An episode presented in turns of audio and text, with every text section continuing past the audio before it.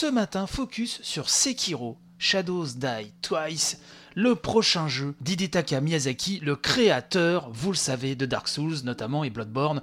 On peut aussi y revenir un peu en arrière avec Armored Core. D'ailleurs, il semblerait qu'un nouvel épisode soit dans les tuyaux. Nous en avions parlé dans l'émission. Alors pourquoi je vais vous parler de Sekiro? Puisque Hidetaka Miyazaki s'est confié au magazine Edge, hein, qui est sorti il y a quelques jours, le magazine anglais Edge, et s'est également euh, laissé aller à quelques indiscrétions sur le blog officiel PlayStation. Je rappelle que Sekiro a été dévoilé lors de l'E3 2018, le jeu a été signé chez Activision. Donc au début, tout le monde croyait que c'était le retour de Tenchu. Pourquoi? Puisque c'est un ninja qui pourra attaquer soit en mode infiltration, soit en mode un peu plus bourrin. Mais bon, ça ressemblait un peu à du Tenchu, mais non, c'est Sekiro, c'est fait par le papa de Dark Souls. Ça fait super envie, hein. je ne vous le cache pas, et je ne suis pas spécialement fan de Dark Souls ou Bloodborne, mais franchement le jeu fait super envie. Et du coup, Monsieur Miyazaki s'est donc confié, comme je vous le disais, au magazine britannique des propos qui nous sont rapportés par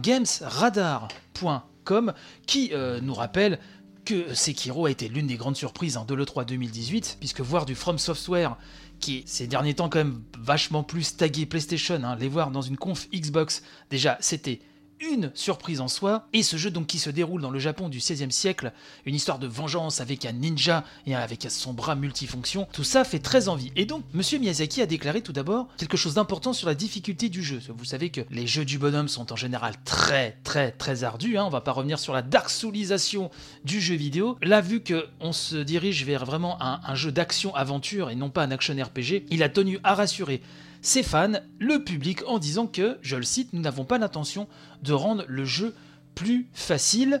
Quand nous avons abordé pour la première fois l'idée d'un jeu ninja, nous avions l'impression que nous voulions quelque chose qui donne aux joueurs un sens du combat plus risqué. Les joueurs auront l'impression d'être constamment en danger de mort. Ils ne dirigeront pas un chevalier en armure, ils seront exposés, faibles, vulnérables. Ils ont besoin d'être constamment sur le fil du rasoir.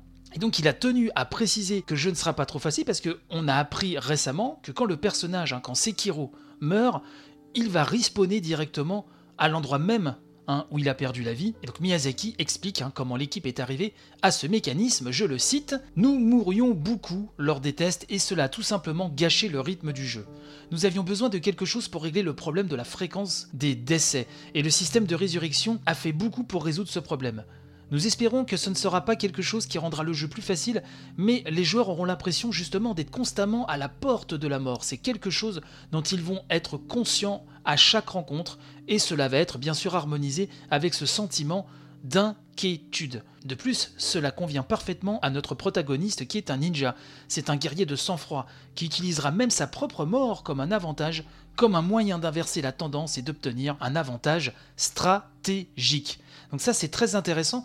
J'ai vraiment hâte de voir dans les faits comment s'articule ce système de respawn euh, direct. Je pense qu'autour de ça, ils sont en train de nous concocter un game system, un game design, à mon avis, vraiment aux petits oignons. Mais au-delà de Edge, euh, Monsieur Miyazaki s'est également exprimé, comme je vous le disais, sur le PlayStation Blog, et ça, c'était quelques jours auparavant euh, la parution du magazine. Je vous ai repris les citations qui me paraissent les plus intéressantes, les plus pertinentes hein, pour l'émission ce matin, mais vous retrouverez le lien dans la description de l'émission comme d'habitude pour lire l'intégralité de ce long, long, long papier, une interview hein, tout simplement du bonhomme alors concernant la résurrection justement du personnage, il nous dit, je le cite, La résurrection est également liée à l'histoire du jeu. Elle a un lien avec le mystère qui entoure le personnage principal et le jeune seigneur.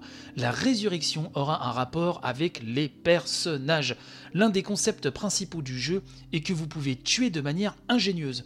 Un ninja déborde tellement de ressources qu'il peut s'arranger pour que sa propre mort lui confère un avantage. Nous avions ce genre d'idée. La mort influence Sekiro de trois manières en permettant des situations risquées et un jeu fluide, par son utilisation créative et, enfin, en centrant l'histoire sur le concept de résurrection. En termes de conception, deux choses nous plaisaient, poursuit-il, hein, dans l'idée de nous servir d'un ninja. Nous avons toujours conçu les scènes avec la verticalité à l'esprit, c'est l'une de nos forces. L'idée d'explorer cela de manière dynamique sans avoir besoin d'échelle ou autre artifice. Juste boum et j'y suis. Ce concept était vraiment très séduisant. Par ailleurs, lorsque vous bâtissez votre jeu autour d'un ninja, ce n'est pas comme avec un samouraï. Avec un samouraï, vous foncez avec votre épée. Avec un ninja, vous rôdez. Vous ne vous battez pas à la loyale. vous pouvez aveugler l'ennemi, accomplir des actions qui ne sont pas honorables. D'un point de vue ludique, c'était très intéressant parce que ça nous ouvrait de nombreuses possibilités. Et donc concernant ce bras multifonction, cette prothèse, Monsieur Miyazaki nous dit, je le cite à nouveau, les deux aspects de cette prothèse Shinobi étaient d'explorer la verticalité, hein, on y revient la verticalité, hein, c'est vraiment au centre du jeu, et d'avoir une variété de mouvements à explorer en combat. Nous voulions symboliser l'idée que vous avez de nombreuses choses à votre disposition. C'est pour cela que nous avons pensé au bras, c'était un moyen de tout mettre en un seul endroit. Ce bras vous permet de faire une multitude de choses. Vous pouvez avoir des câbles, les outils, bref, tout ça vous donne un petit peu l'idée que vous portez un équipement multifonction. Je fais une parenthèse puisqu'effectivement, euh, ce bras vous sert également de grappin. Donc ça c'est assez classe. Et ça fait penser tout de suite aussi à, à Tenchu lorsqu'on a vu les premières images. Mais c'est pas fini, il nous dit aussi deux choses importantes sur le combat dans Sekiro. Bah oui, c'est important, alors il faut écouter. Il nous dit l'un des aspects centraux des batailles de ce jeu est la violence, du choc des épées. L'autre est que vous pouvez vous déplacer de manière dynamique, y compris verticalement. Alors oui, monsieur Miyazaki, là il veut bien nous faire rentrer dans nos caboches c'est vertical, c'est vertical, c'est vertical. Donc ce sera le mot de la matinée, vertical, vous l'aurez compris. Il ajoute, hein, ce dynamisme touche d'autres aspects du combat. Vous avez plusieurs manières d'aborder la bataille, par exemple la discrétion et les outils de votre bras, ou une attaque par en haut. Et puis certains de vos outils de ninja exploitent les faiblesses de l'adversaire. Cela dit, si vous préférez, vous pouvez aussi foncer avec votre épée. Vous avez une multitude de possibilités qui vous aideront en combat. Le jeu est conçu de telle façon que même si vous n'êtes pas bon, vous pouvez trouver un moyen de contourner la difficulté à condition de réfléchir un peu. Et donc il confirme que Sekiro Shadows Die Twice est un jeu différent de ce qu'il a fait auparavant.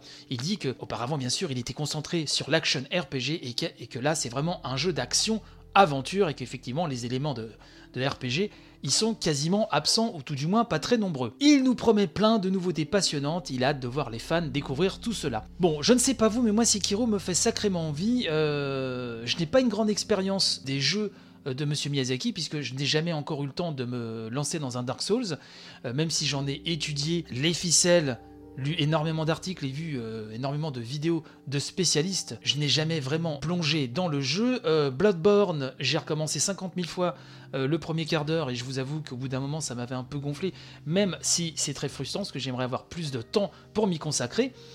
Moi, ça me fait envie. Malgré tout, ça me fait envie. Moi, j'adorais Tenchu et de voir un jeu de ninja fait par quelqu'un qui est quand même un cadre du game design qu'on aime ou qu'on n'aime pas la direction des Dark Souls, il faut quand même le reconnaître. J'ai hâte de voir ce qu'il va nous concocter. Je rappelle donc que Sekiro sortira sur Xbox One, PS4 et PC en 2019. Voilà, c'est dit, j'avais envie d'en parler ce matin, car je pense que c'est l'un des jeux qui comptera vraiment l'année prochaine, l'un des jeux événements. L'émission ne pouvait décemment pas passer à côté, tout simplement.